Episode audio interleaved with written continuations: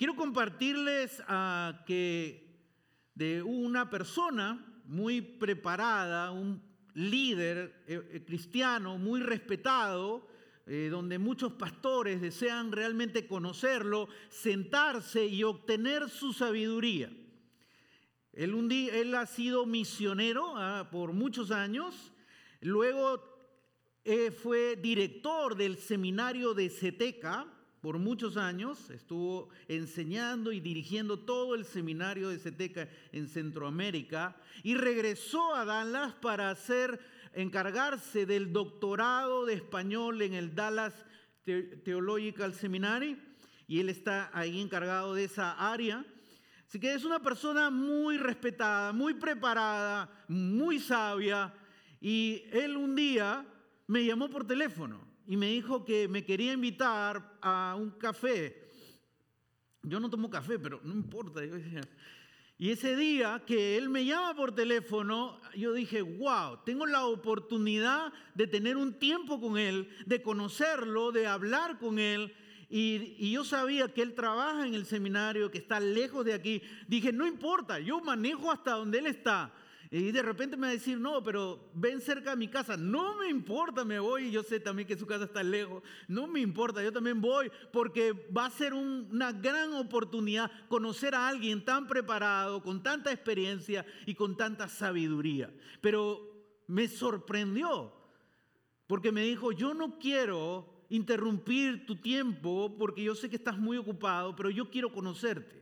Yo quiero tener un tiempo contigo. Yo quiero ir cerca de donde tú estás, así que coordinamos en una cafetería cerca de aquí para vernos y nos sentamos, nos conocimos, inclusive me insistió en pagarme el té, porque yo tomo té, no café, y me insistió, yo, créanme que sí insistí, peleé, pero no me dejó. Y al final eh, tuvimos una conversación extraordinaria y desde ahí lo considero un amigo, pero sobre todo lo considero un mentor de mi vida. Alguien con quien yo puedo compartir mis luchas, mis sueños, mis frustraciones, mis tristezas, mis alegrías y encontrar palabra de orientación, palabra de sabiduría. Qué tremenda bendición Dios me dio de ser una persona necesitada de orientación por alguien con grande sabiduría y Dios la puso en mi camino. Muchos de nosotros, por no decir todos nosotros, realmente necesitamos conocer a alguien sabio en nuestra vida que nos ayude en una o en varias áreas de, de nuestra vida. Todos, pon la siguiente lámina por favor, todos necesitamos realmente, todos somos gente necesitada de ayuda en una o en varias áreas de nuestra vida. Quisiéramos obtener sabiduría para enfrentar y solucionar nuestra vida matrimonial. Quisiéramos conocer a un hombre o una mujer sabia que nos pueda ayudar a cómo desarrollar un matrimonio saludable. Algunos luchan con su economía y sueñan con encontrarse con alguien sabio, con quien conversar, para por fin salir de esa economía que está tambaleando y poder desarrollar una economía próspera, una economía estable. Algunos batallan con sus hijos y dicen, ¿cómo quisiera encontrarme con alguien sabio que me enseñe cómo relacionarme con mis hijos y poder tener realmente una conexión con ellos? Y llegar al corazón de mis hijos. ¿Cómo quisiera encontrar a alguien sabio en mi vida que me pudiera dar luz, que me pudiera dar orientación, que me pudiera dar rumbo en esa área necesitada en la que yo me encuentro? Pero lo gran, lo curioso es que la gran mayoría de personas no quieren reconocer que tienen necesidad en su vida espiritual. No reconocen que necesitan ayuda en la área necesitada de su vida espiritual. ¿Has escuchado esa frase que dice, yo, yo creo en Dios y no hago daño a nadie? Cuando he hablado con muchas personas en muchos lugares del mundo, personas me han dicho, yo creo en Dios y no le hago daño a nadie. ¿Sabes lo que me está diciendo? No, no te metas más con mi vida. Yo estoy bien. Yo no necesito ayuda. Y levanta una barrera y levanta un muro para decir y afirmar algo. No necesito de alguien que me ayude en mi vida espiritual. Yo estoy bien porque yo creo en Dios y no hago daño en nadie. ¿Y saben lo que las personas dicen? Mientras que mi vida espiritual sea aceptable, aceptable significa que he podido lograr pasar el promedio. Aceptable no significa que eres alguien sobresaliente. Pasé de manera aceptable, con la mínima nota. Pasé. Pero mientras que ya pasé con la mínima nota, yo estoy bien, considero que mi vida espiritual es aceptable y nadie debe entrar, hablar y, querer decirme alguna palabra en mi vida espiritual. Quiero preguntarte en esta mañana cómo calificas tu vida espiritual. ¿Cómo te encuentras espiritualmente? ¿Aceptable? ¿Sobresaliente? ¿Reprobado? ¿Cómo te encuentras? Muchos de los que estamos acá sabemos que de lo que en nuestra vida hemos luchado para que nadie nos hable y nos hemos defendido hasta que Dios tocó nuestra vida. Y tratamos de evadir esa conversación en nuestra vida espiritual. Pero Dios, aún en medio de esa necedad del ser humano, Dios nos busca Dios no te dije, ah, ok, quédate así como estás. Dios te sigue buscando. Dios me buscó, Dios te busca a ti. Y Dios nos revela algo y nos hace ver algo que nuestra vida espiritual está seca y vacía. Que sin Jesús, tu vida espiritual es una vida seca y vacía. Pero Dios no lo hace para que tú cargues culpa o vergüenza. Dios quiere revelarte eso para que tú seas consciente del grado de cómo se encuentra tu vida espiritual y así puedas ir a Él y empezar realmente a experimentar una vida abundante en tu vida espiritual. Había una mujer que tenía una vida espiritual probablemente aceptable. Juan lo va a narrar en el Evangelio de Juan capítulo 4. Y Jesús busca a esta mujer para mostrarle su gran necesidad. Vamos a ver la historia que narra Juan en el Evangelio de Juan, capítulo 4, versículo 3 al 6. Miremos la historia juntos. Permítame un poco de agua. Leamos. Dice así Juan. Por eso se fue de Judea y volvió otra vez a Galilea. Si lees los versículos anteriores, está hablando de Jesús. Como tenía que pasar por Samaria, llegó a un pueblo samaritano llamado Sicar, cerca del terreno que Jacob le había dado a su hijo José. Allí estaba el pozo de Jacob. Jesús, fatigado del camino, se sentó junto al pozo. Era cerca del mediodía. Aquí vemos a Jesús que está haciendo un viaje. Mira, él está yendo de Judea, ¿a dónde? A Galilea. Yo no sé tú, pero cuando tú haces un viaje, ¿qué es lo primero que haces? ¿Qué es lo primero que haces cuando vas a hacer un viaje largo? Vas a ver la ruta, vas a prender tu GPS y vas a buscar la ruta más larga. No, vas a buscar la ruta más corta. ¿No es cierto? Pero es interesante acá que Jesús va de Judea a Galilea y tenía que pasar por dónde? Por Samaria. Judea en el sur, Galilea está en el norte y en el medio hay un pueblo que se llama Samaria. Lo interesante es que los judíos, cuando querían ir de Judea a Galilea, no pasaban por Samaria aunque el viaje sea más largo, le tomaba cinco días, ellos decidían pasar por otra ruta porque había una rivalidad entre los judíos y los samaritanos de siete siglos. Una rivalidad muy grande entre estos dos pueblos. Y todo judío evitaba pisar Samaria. y tomaba la ruta más larga. Le decía, le ponía a Boy, evita Samaria. Pero Jesús, ¿qué dice el versículo 4? Como tenía que pasar por Samaria, llegó a un pueblo samaritano llamado Sicar. Jesús pasa por Samaria. Jesús rompe la barrera geográfica, la barrera de las razas, de, de esa confusión de razas, esa lucha que había entre esos dos pueblos. Jesús rompe eso y pasa por Samaria.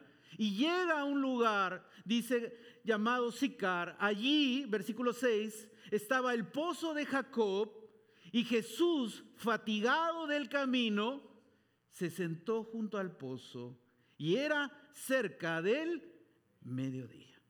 Jesús llega a un pozo y se sienta. No veo a Jesús que llega a Samaria y dice, uy, llegué a Samaria.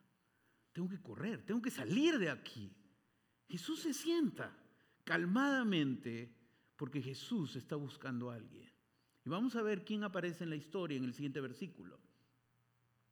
Una mujer de Samaria vino a sacar agua y Jesús le dijo, dame de beber.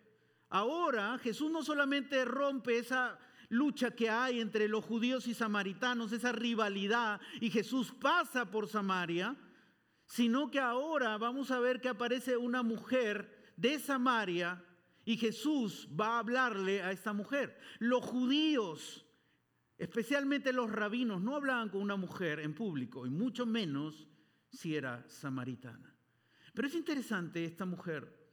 Lo único que se nos dice ahí que es una mujer de Samaria. Pero el versículo anterior nos dijo que era la hora del mediodía. Era la hora más calurosa. No creo que alguien va a cargar una vasija para buscar agua porque no era como el día de hoy que tú vas en tu carro y sacas tu agüita.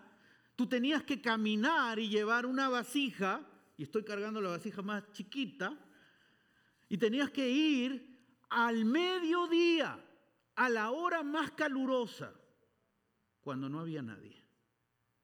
¿Por qué? Probablemente esta mujer cargaba vergüenza, dolor, era una mujer criticada por su comunidad, no lo sabemos pero estaba ahí. Y Jesús la ve. Jesús ve que ella viene con su vasija para buscar agua. Y Jesús le dice, dame de beber, dame agua.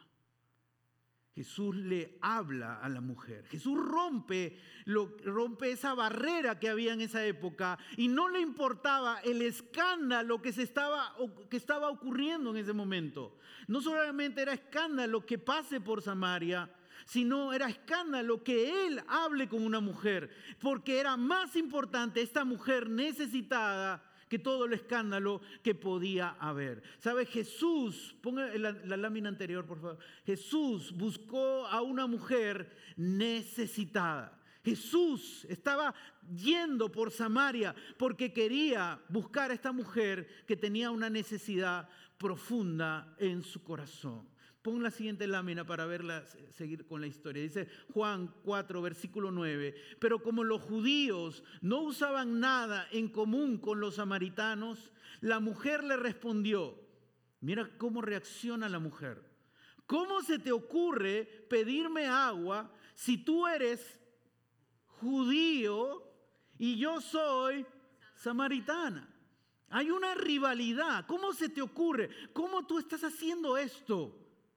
Ella no entendía lo que estaba pasando en ese momento. Ella solamente estaba concentrada en su necesidad del momento y no entendía que Jesús quería llegar a esta mujer necesitada. Ella no entendía que Jesús estaba ahí para tocar su alma, para tocar su corazón. Ella todavía no comprendía lo que estaba ocurriendo en ese momento. Vamos a ver cómo Jesús responde a la pregunta de la mujer en Juan 4, versículos 10 y 12. dice, si supieras lo que Dios puede dar y conocieras al que te está pidiendo agua, contestó Jesús, tú le habrías pedido a él y él te habría dado agua que da vida.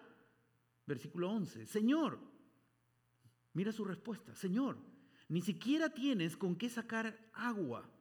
No tienes con qué sacar agua. Y el pozo es muy hondo. ¿De dónde pues vas a sacar esa agua que da vida? Ella cree que está hablando del agua física, del agua que está ahí. Versículo 12. ¿Acaso eres tú superior a nuestro padre Jacobo que nos dejó este pozo del cual bebieron él, sus hijos y su ganado? O sea, yo tengo mi religión, yo tengo mi creencia y estoy bien con lo que yo creo. ¿Acaso tú eres mejor de mi religión? Todavía ella no comprendía que Jesús estaba buscando a una mujer necesitada. Jesús estaba buscando a una mujer necesitada. Y sigue hablando Jesús, versículo 13 al 15. Dice, todo el que beba de este agua volverá a tener sed, respondió Jesús. Pero el que beba del agua que yo le daré no volverá a tener sed jamás, sino que dentro de él esa agua se convertirá en un manantial del que brotará vida eterna. Señor, Dame de esa agua para que no vuelva a tener sed, ni siga viniendo aquí a sacarla. Ella aún no comprende y ella piensa que le están hablando de una agua mágica, ¿no? Esta es una agua mágica, ya no, ya no vas a tener sed más. Pero no está entendiendo que Jesús quiere llegar a su necesidad de alma más profunda. Jesús está ahí para ofrecerle vida eterna darle satisfacción profunda de su alma. Qué, hermoso ver a Jesús que es paciente con nosotros. Aun cuando Jesús nos está buscando, muchas veces nosotros nos hemos resistido a Dios de diversas maneras, pero Jesús sigue buscándote. Jesús sigue queriendo encontrarte y queriendo ofrecerte el agua que da vida. Bebe del agua que da vida. Jesús buscó a una mujer que necesitaba agua fresca. Pon la lámina anterior.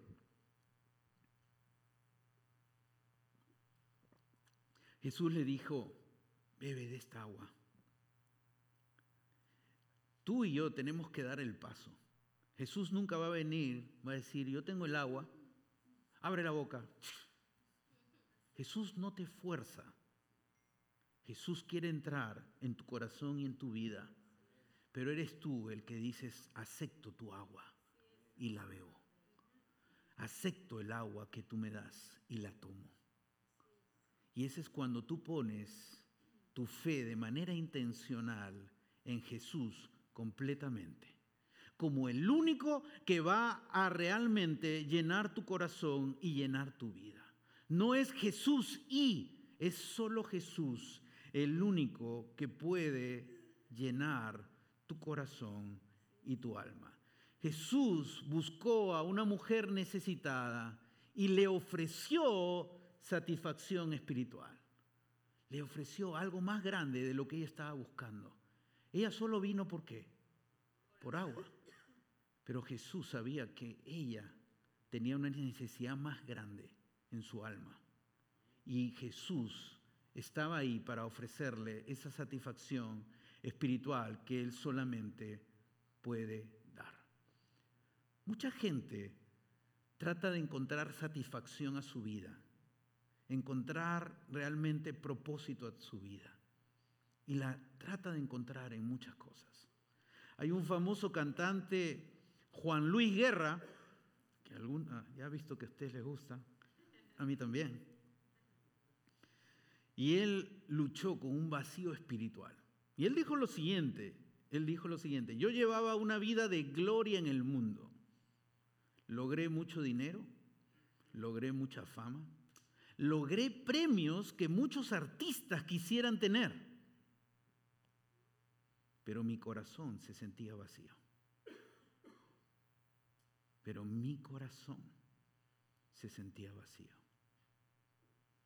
Jesús buscó a Juan Luis Guerra, le mostró su gran necesidad espiritual y él tomó la decisión de aceptar a Jesús como Señor y Salvador de su vida.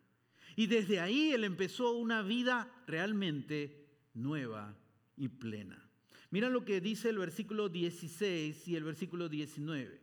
Jesús sigue hablando con la mujer necesitada y le dice, ve a llamar a tu esposo y vuelve acá, le dijo Jesús. Y ella le dice, no tengo esposo. Respondió la mujer. Bien has dicho que no tienes esposo. Es cierto que has tenido cinco y el que ahora tienes no es tu esposo. En esto has dicho la verdad.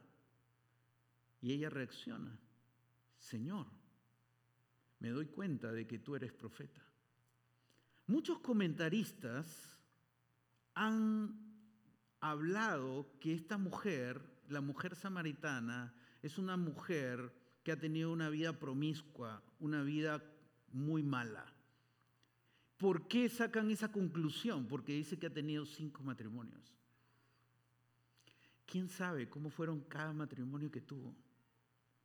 ¿Quién sabe si el esposo la abandonó, el esposo la maltrató, el esposo la dejó? No se cuenta la historia. No podemos sacar de estos versículos que ella era una mujer promiscua.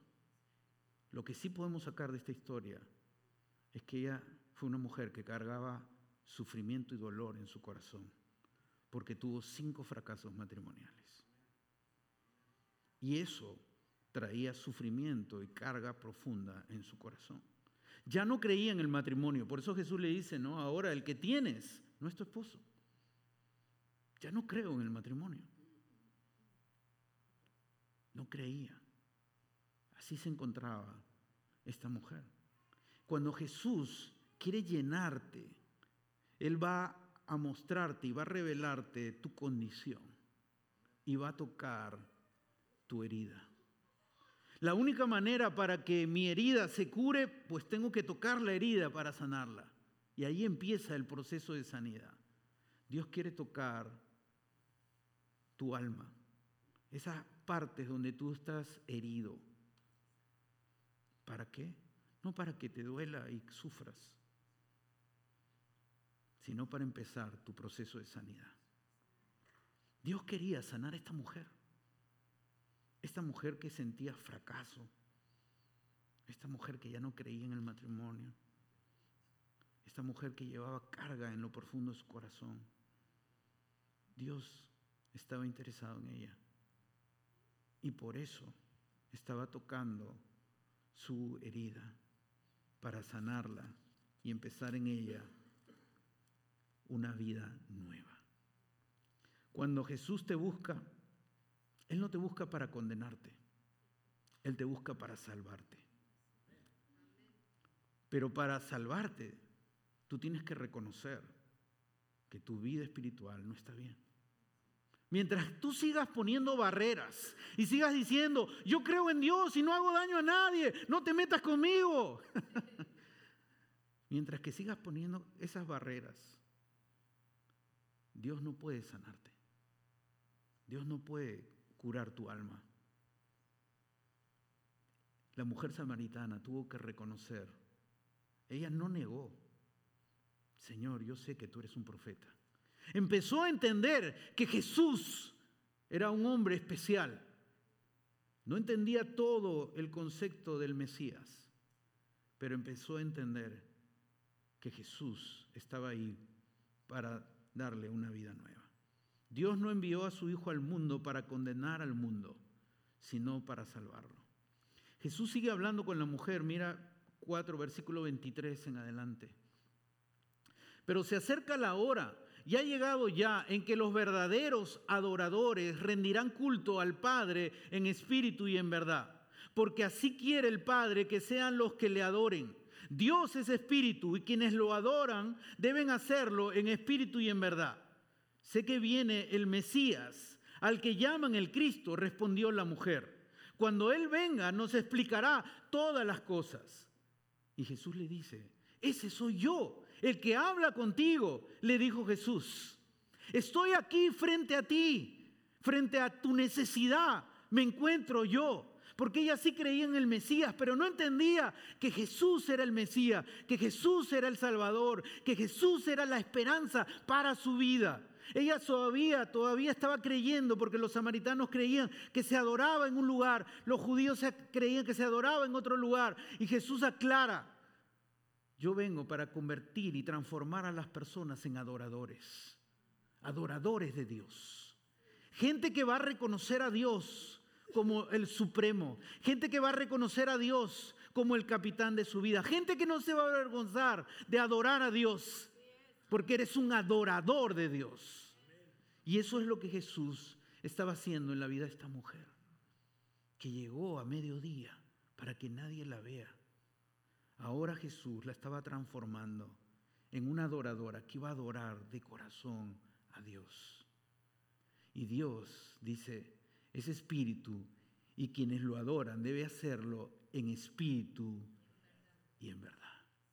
Y solo lo puedes hacer cuando tú reconoces que quien está frente a ti es Jesús el Salvador. El único que puede realmente transformarte en un adorador es Jesús, quien quiere tocar tu corazón y tu vida. Mira lo que dice el versículo 28 al 30. La mujer parece que estaba con su cántaro esperando tomar su agua. Y decía, este es el agua que necesito. Pero al final la mujer entendió algo. Estoy concentrada en esta agua. Y es mejor que deje mi cántaro. La mujer dejó su cántaro, volvió al pueblo. Y que ahora mira lo que pasa con esta mujer. Y le decía a la gente, vengan a ver a un hombre que me ha dicho todo lo que he hecho. ¿No será este el Cristo? Salieron del pueblo y fueron a ver a Jesús. Una mujer que iba con vergüenza a tomar agua, una mujer sufrida, una mujer que estaba llevando carga en lo profundo de su corazón, ahora se transforma en una mujer valiente. Cuando Jesús llega a tu vida, Jesús va a transformar tu vida. Y esta mujer es transformada y ahora va hacia la gente que está cerca de ella para hablarle acerca de Jesús. Mira lo que Jesús me ha dicho. Y les hace una pregunta. ¿No será este el Cristo? ¿No los ataca? ¿No va con toda una enseñanza bíblica muy teológica? Simplemente va y le cuenta lo que Jesús hizo en su vida. Y les dice, ¿no será Él el Cristo. Mira lo que sigue pasando en la historia. Dice el versículo 39. Muchos de los samaritanos que vivían en aquel pueblo, ¿qué pasó? Creyeron. en él por el testimonio que daba la mujer. Jesús llegó a la vida de esta mujer. Esta mujer fue transformada y ahora, con esa transformación de lo que Dios había hecho en ella, ahora ella va y lo comparte con otros. Y cuando ellos escuchan, dice, ellos creyeron en Él por el testimonio que daba la mujer. Si Jesús ha llegado a tu vida y Jesús te ha transformado, Jesús quiere llevarte a que ahora tú des testimonio de Jesús a las personas que están cerca de ti. Y muchos de nosotros decimos, pero ¿cómo lo hago? Eso no solamente es para los pastores, eso no solamente es para los misioneros, ¿cómo lo hago? ¿Puedes poner la lámina anterior? ¿Me ayudas? No, la otra, la que dice antes es. Muy bien. Te comparto esta forma sencilla y puedes hacerlo y escribirlo en una hoja y escribir mi vida antes de Jesús. ¿Cómo era mi vida antes que Jesús llegara a mi vida? Y escríbelo. Yo, yo, tengo mi, mi, testimonio de cómo era mi vida antes que Jesús llegara a mi vida. Y llegó a mi vida cuando tenía 17 años de edad, o sea, hace poco. Mi encuentro con Jesús. ¿Cómo me encontré con Jesús? ¿Cómo batallé con Jesús? Siendo joven, ¿cómo batallé con Jesús? Hasta que entendí que lo mejor que me podía pasar a mí de joven era reconocer a Jesús como el Señor de mi vida. mi vida con Jesús ahora? Te animo a escribirlo. Si ya Jesús llegó a tu vida, pues escribe esto. ¿Cómo era tu vida antes que Jesús llegara? ¿Cómo fue tu encuentro con Jesús? ¿Y cómo es tu vida ahora con Jesús? Y eso lo compartes. No tiene que ser nada complicado. Y simplemente le dices, ¿quieres creer en Jesús? Y es decisión de las personas. Nosotros no obligamos a nadie. No obligamos a nadie. Jesús buscó a una mujer necesitada, le ofreció satisfacción espiritual y entonces la mujer habló de Jesús a otros. ¿Sabes? Dios transformó a esta mujer solitaria, cargada, con dolor, con vergüenza, en una nueva mujer. Tan valiente que ahora va hacia todo un pueblo y le comparte de su fe en Jesús. ¿Sabe? Jesús busca, vamos a la siguiente, Jesús busca gente necesitada para ofrecer satisfacción espiritual, entonces hablas de Jesús a otros. Jesús busca gente necesitada. Hoy Dios te está diciendo algo directo a tu vida. Tú eres un hombre necesitado de mí. Dios te está diciendo eso. Tú eres una mujer necesitada de mí. Tú eres un joven necesitado de mí. Jesús se acercó a esta mujer que estaba sedienta de agua para revelar Jesús a ella su necesidad más profunda del corazón. Pongámonos de pie.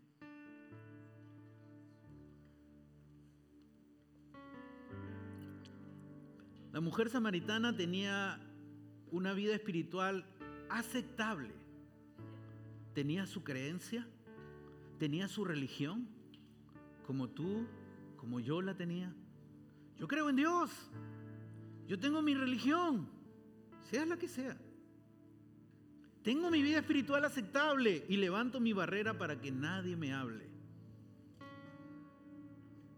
Mientras que no bajes tu barrera, Jesús no puede sanar tu corazón. Mientras que no dejes el cántaro que estás cargando,